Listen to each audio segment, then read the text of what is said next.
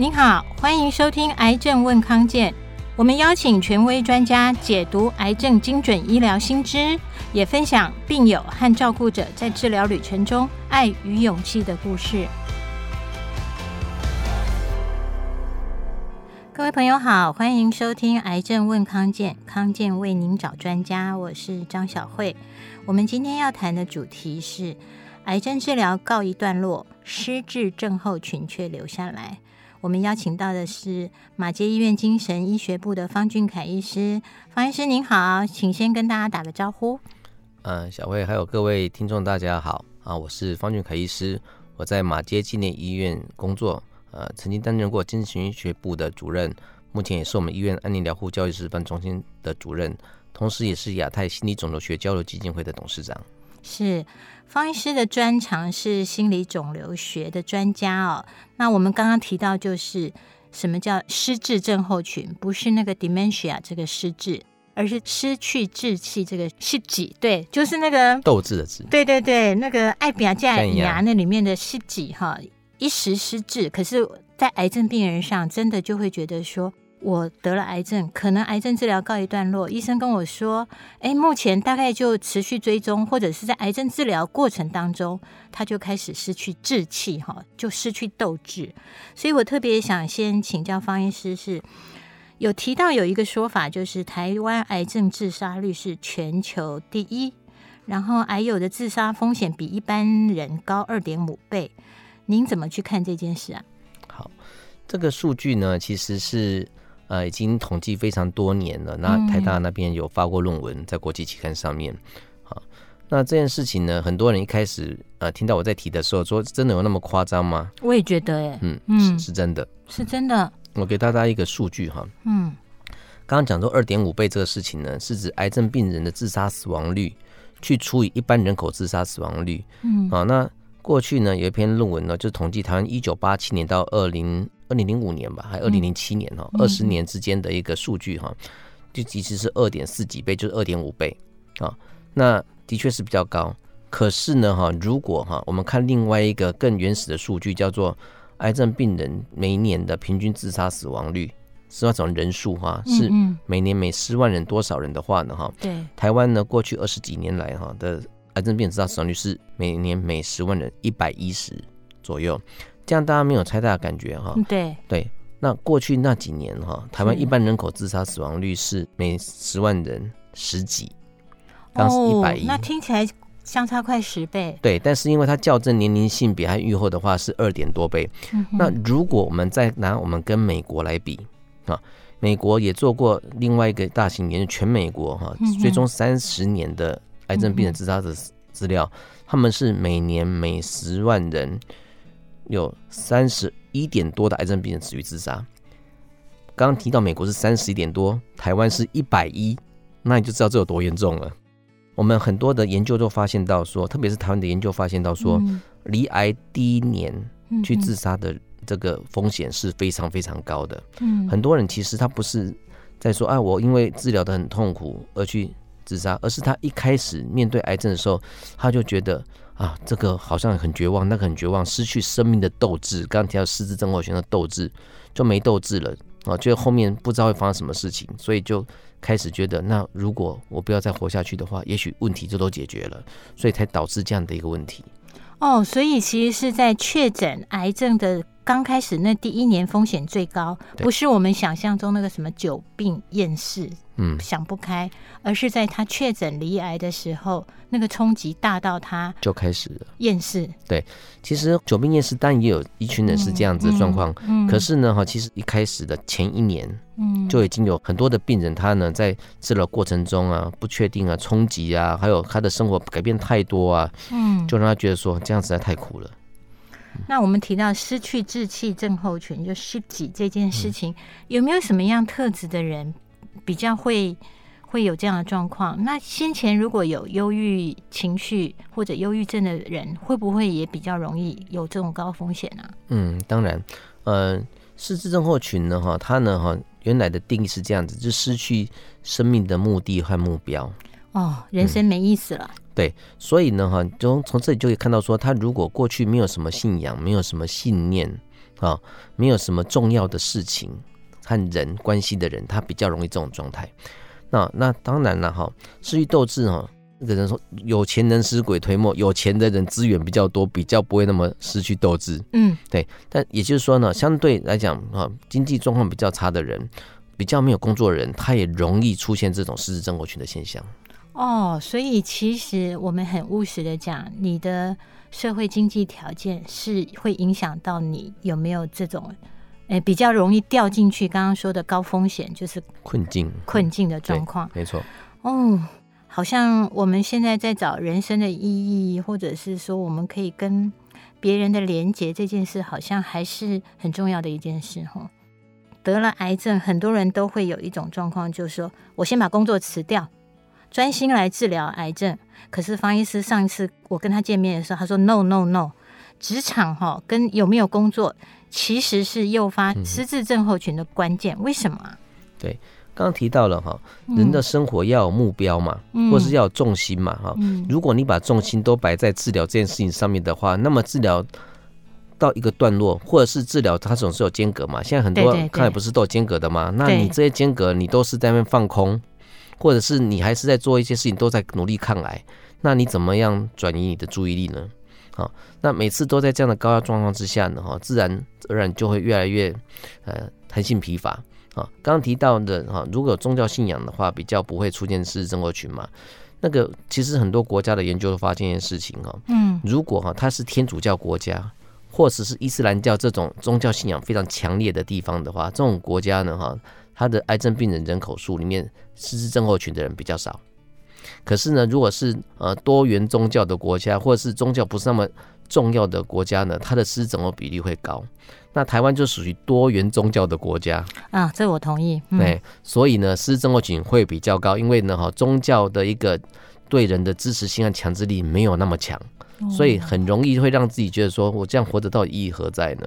所以，如果这种状况下，你再把工作哦给停掉的话，哦，那么特别工作哈，常常是台湾人生命意义的一环，真的。对，在天龙国特别是这样，对，醒过来就想我要准备好了，赶快去上班。对，所以如果你在这部分哈，过去支撑我们的意义和价值是我有工作，我有用这件事情，你把它弄到没有了，那么接下来的话，抗癌过程中会越来越觉得自自己没有用，就没有期待，然后就会让自己呢觉得哈这个失去生命的斗志。啊，您刚刚有跟我提到一个会计师那个故事，呃，对对对，嗯嗯，这会计师哈，他来看我的时候，其实是已经发生事情了。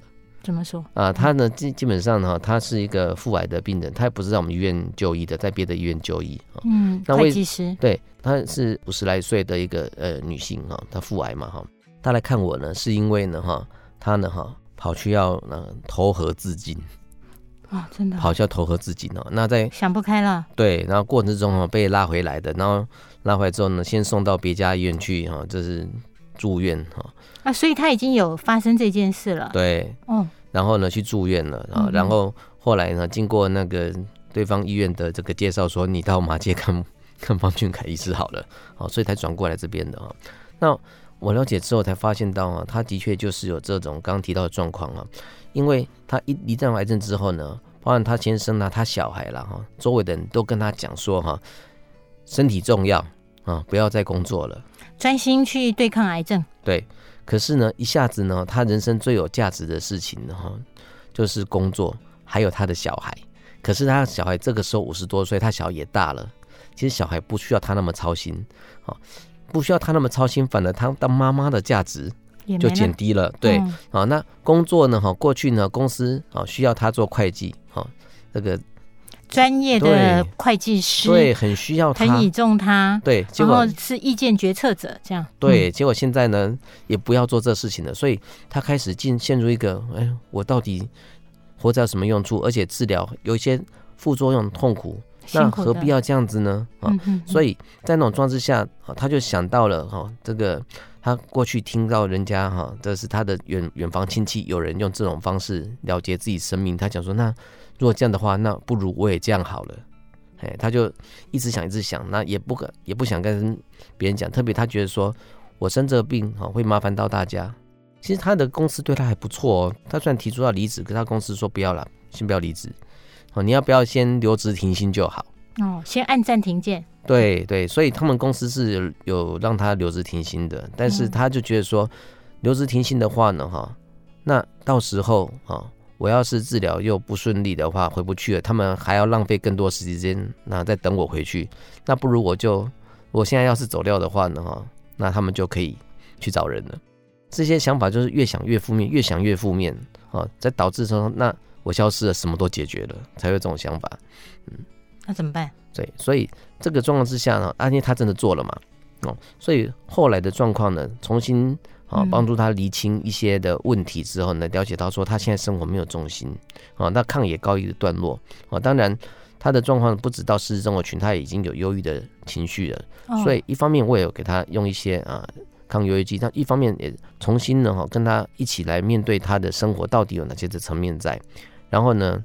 开始身体好一点的时候呢，回到职场去工作啊。那回到职场工作之后呢，哈，呃，从简单的先进公司几个小时，然后慢慢的就是让他熟悉说，哎，可以全天候的上班，渐进式的，渐进式的让他慢回去。那他开始又抓回那个活着的感觉，生活有意义的感觉啊。然后呢，哈，啊，他也来参加那个啊，我的那个。啊，病友的那个癌症团体治疗团体哈，然后一步一步呢哈啊走过来。那现在他反而还会去这个鼓励其他的病友说哈，这个千万不要想不开，不要想不开，因为他说我当时为什么搞成这样子，现在回想就觉得很可怕。当时我怎么会那样子呢？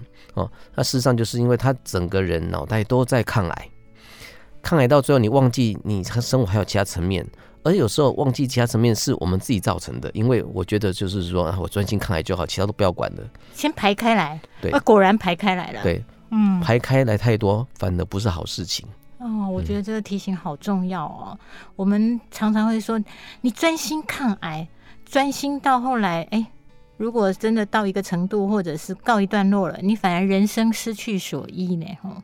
所以后来他真的就慢慢渐进式的，这位会计师他就回到他自己的工作，对对啊，就顺顺吗？顺顺的，他现在呃一样在追踪，因为他就是每三个月回去他的医院做追踪，然后呢，他也是每一个月或两个月就到我的团体来。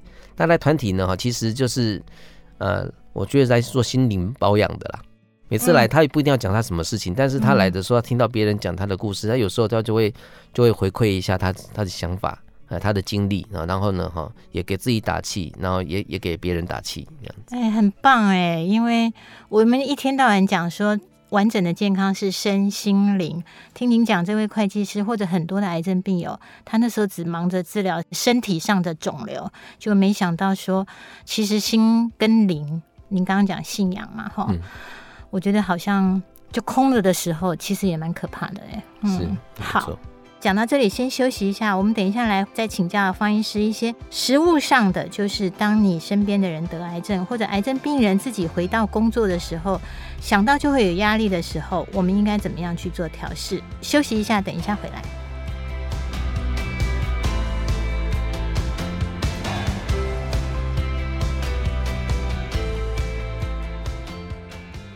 欢迎回来，癌症问康健。我们今天谈的主题是癌症走了。失智、失去志气症候群却留下来了。我们谈的其实是心理压力的这一块哈。那刚刚方医师有谈到，就是说，真的，你得了癌症，刚开始专心治疗，但是不要把工作或者是你生活的重心完全的阻隔掉，抽掉了你职场上的角色，抽掉了你妈妈的角色，抽掉了你诶为人夫、为人妻的角色。当你治疗告一段落的时候。可能整个心是空的哦，那反而会更不准。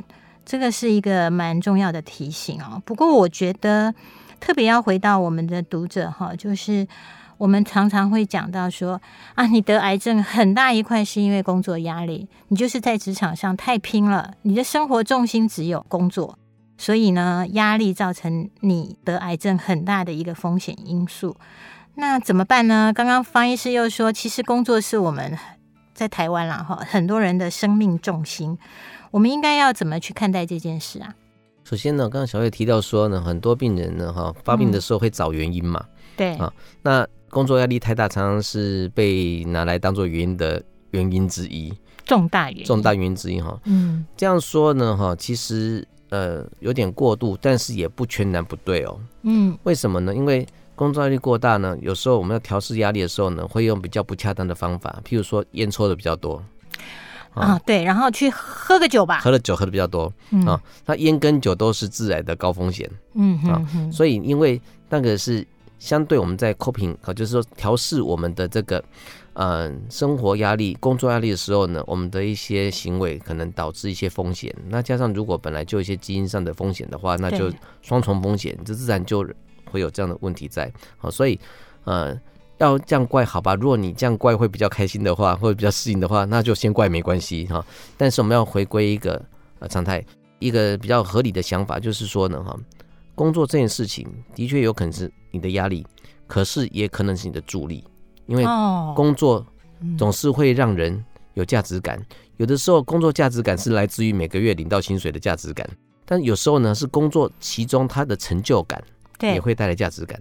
对，我跟呃我的工作团队一起打拼，做完专案，或者我们完成了一个很大的嗯不一样的事情，或者办了一场很大的演讲，其实都是哎，嗯，对，没错。所以方医师会认为说，其实好像转一个弯再去想的时候，就像您刚刚我们之前谈过的，就是说为什么是我？可是如果你换一个心情讲，为什么不是我？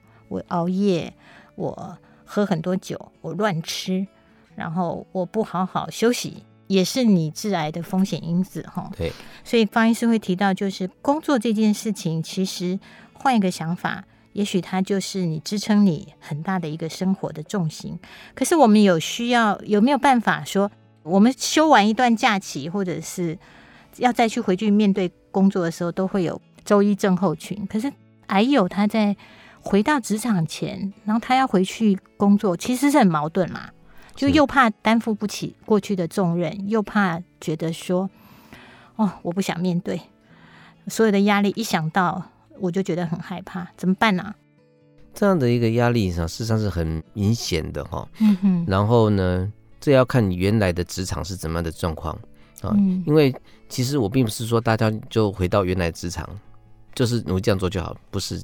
刚好是趁这个机会来重新了解一下自己，了解一下你的工作，然后呢，了解一下到底什么是合适你现在状态的，而不是就是呃一股脑就是重新拉回去原来的职场继续拼。对，不一定是这样子，而是做一些调整哦。嗯、而且呢，因为癌症病友呢，常常会有一个心态，嗯、就是做好随时自己会消失，然后好不要影响到其他工作团队的一个想法。哎、欸，我觉得我们台湾也是这样的集体氛围。你不要影响我，我也很怕，我脸皮也很薄，我怕影响团队的整体表现。对，这个的确是这样子。哦，我记得很久以前，二零零四年，日本有一个那个电视剧叫《爱在圣诞节》。织田裕二演的，很久以前的，他从头到尾都有一个女生，年轻女生哈，她说她得了一个病，然后呢，这出去十一集自始至终没有讲是什么病，但是呢，他有说到五年存活率，那应该就是癌症吧？应该。那为什么要讲这个呢？哈，因为呢，哈，剧中的这个女生呢，她就一直不愿意去做那种就是对医院来这种有重要决策的工作。宁愿做个那个简单的行政院，递递茶水啊，影影印啊这种事情。他说：“我做这种事情的话，有我没有没太大差别。”哦，把自己放到很边边的角色。对，那他是这样想的，但是我并不是说大家要这样子想，而是这个是我们需要克服的心态。如果呢，我们一直觉得说，那我我就是。做一个可有可无的工作，哈，赚个钱，这样的话，那其实你在工作上是找不到一个重心的，找不到成就感的，好，所以相对上是要重新来思考说，那我现在的状况，我适合怎样的工作呢？或是我过去啊的工作可能是这样子，但是我要罹患这个癌症，对我来讲是怎样的意义，怎样的感受？那我可以做些什么调整吗？好，我觉得这也是蛮重要的事情。事实上，我看到。很多的病友，我自己的一些呃病人哈，他们呃罹患癌症之后呢哈，有一部分呢回到工作去，他们是会主动跟他们的这个公司要求说，我调整一些工作的内容。哦，对，我以前可能我的工作职责有十八项，现在我调整我对公司最有贡献或我自己觉得最重要的事。对，没错，是可以谈的，可以谈的。嗯、哦，那您回到刚刚那个会计师。就是我们刚刚知道说，他后来有慢慢回去。那他所以他的步骤，如果您以这位会计师为例子，是他一开始是怎么样渐渐回到他原来觉得这个工作有意义啊？好，嗯、那当时我们一开始谈的时候，就是说你一天进去多少小时，你觉得你体力可以？我有点忘记他是上午去还是下午去，因为我当时跟他讲说，你如果你的公司我跟你谈的话，哈，可以只要只去半天就好。他就跟我说，其实他的老板也有跟他这样讲过，他公司也不小，有会计部门，有其他同事在，哦，但是如果他能够进去公司里面帮一些呃比较后辈的的这个哈谈一看提醒啊，对，看一下东西是不是确认一下的话，那对他也是很好的事情嘛，哦，对公司也要对他也好，所以他是这样开始的哈。那大概花了差不多三个月左右吧，他觉得他体力够了，他就呃自己主动提说，那我可不可以全时回去工作了？他回去全职的工作。对。可是面对您刚刚讲的，就是说，其实那样的工作量跟压力都在啊。那他有怎么样调试，或者中间有没有碰过什么问题，跑回来再跟你诉苦啊？呃，有。他其实会在意同事的眼光，嗯、是不是好重要？对。刚刚提到，我说病人的心态常有那一种，就是我要是又消失掉，我要再复发之后怎么办？嗯，所以呢，他会这样想之后，他就会想说，同事会不会这样想？你现在回来上班了，啊，你会不会哪一天你又生病了？对，啊，你又要请假了？对，他就会像这种困境里面。我同意诶，我先回馈方医师，就是我确实我在跟我们公司一位高层的主管，他谈到说，他得肺癌在治疗那段时间。坦白说，我们每一个人都还是要赚钱，因为他那时候孩子还小，然后先生也在工作，需要双薪家庭，所以他就治疗告一段落，他就回去全职。可是同事就说：“啊，你不要太累哦。”我觉得回到您刚刚讲，病人会有一种，或者是这个当事者病友自己会有觉得我是有病的人，我矮了一截，真的怎么办？所以啊，这时候呢，哈，一定要出口讲嘛，好。出口讲，这样回来他找我来谈这件事情的时候，哈，他就是一个出口，他至少不要把话都憋在心里头。对对，内伤。对，那第二部分的话，哈，其实哈，这是一个心态上的调整了。怎么说？因为哈，人生在世哈，这个无常太多，真的无常太多。你就算不是生这个病，啊，你其他任何一个一个状况都可能导致哈工作上的同仁会有一些异动。对。呃，举一个台湾最最常听到的，我们都说台湾是那个行人交通是那个行人地狱。嗯，对，你一个不小心被车撞哈，受了个伤，请假不能来上班，这也常有的事情嘛。对，对不对？哦，所以不会因为只有癌症这个事情，这个疾病状态而导致你的工作会有所变化。所以说这个机会大家是平等的。了解。哎，虽然你有这个过去，但是你也很努力回来，所以。请你啊自己啊在心态上做点调整啊，给自己打打气。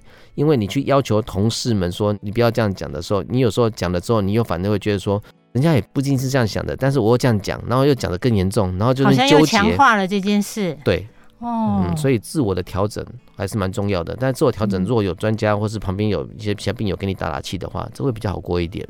哦。还是要找出口，不要内伤。还有就是讲到说，其实无常可能比很多事情都先来。其实大家的风险或几率，或者你在工作上需要职务代理这件事是很正常的。对，我觉得方医师这个提醒是超好。有时候我们真的会觉得说，组织公司在有没有你都没有差，会这样哎、欸。